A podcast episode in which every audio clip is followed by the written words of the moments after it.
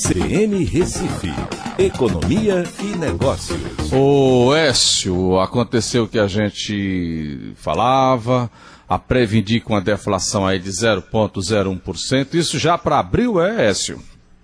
Isso mesmo, Alô.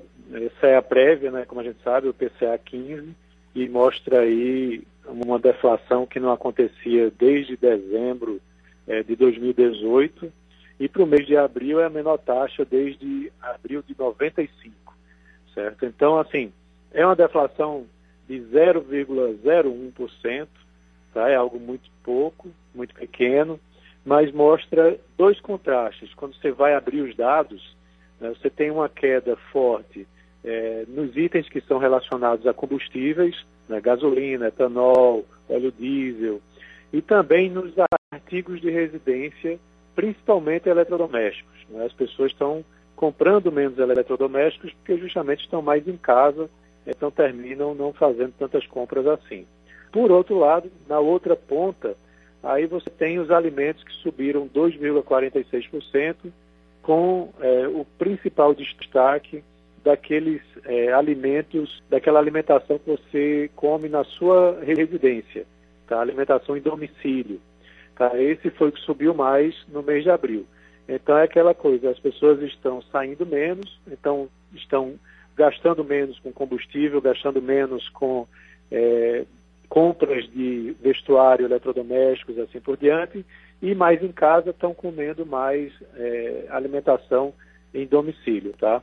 É claro que também a queda do petróleo ajudou, mas a, o petróleo está caindo justamente porque as pessoas no mundo como um todo estão deixando de sair. Aí quando você vai olhar o acumulado do ano, né, a gente tem aí é, a meta da inflação de 4%, o intervalo mínimo de 2,5%. Quando você olha o acumulado de 12 meses, a gente está com 2,92%. Está muito próximo da parte mínima da meta de inflação. Então isso indica que muito provavelmente em maio, agora no início de maio, a gente vai ter reunião do Copom com um corte da Selic. O mercado está apostando nisso, e que caia de 3,75 ao ano para 3,25. E aí em junho provavelmente cairia mais 0,25 e a gente deve encerrar o ano com 3%.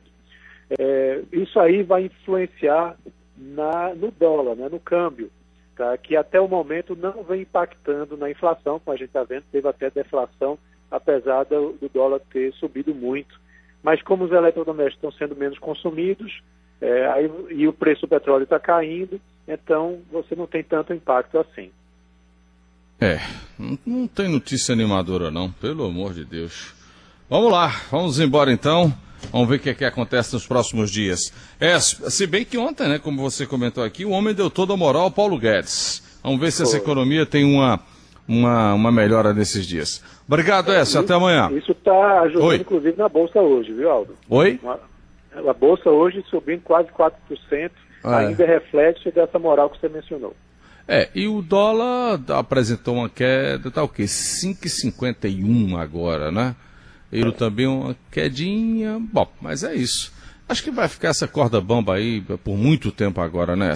Cada dia que passa dessa pandemia, eu acho que a gente volta uh, dois ou três meses. Esse aqui é o problema de como a gente vai lidar com isso. Que é, é duradouro, não é? Não, não pense que, que é uma coisa passageira, não. É. Até amanhã, Écio. Um abraço a todos, até amanhã. Tchau. Obrigado.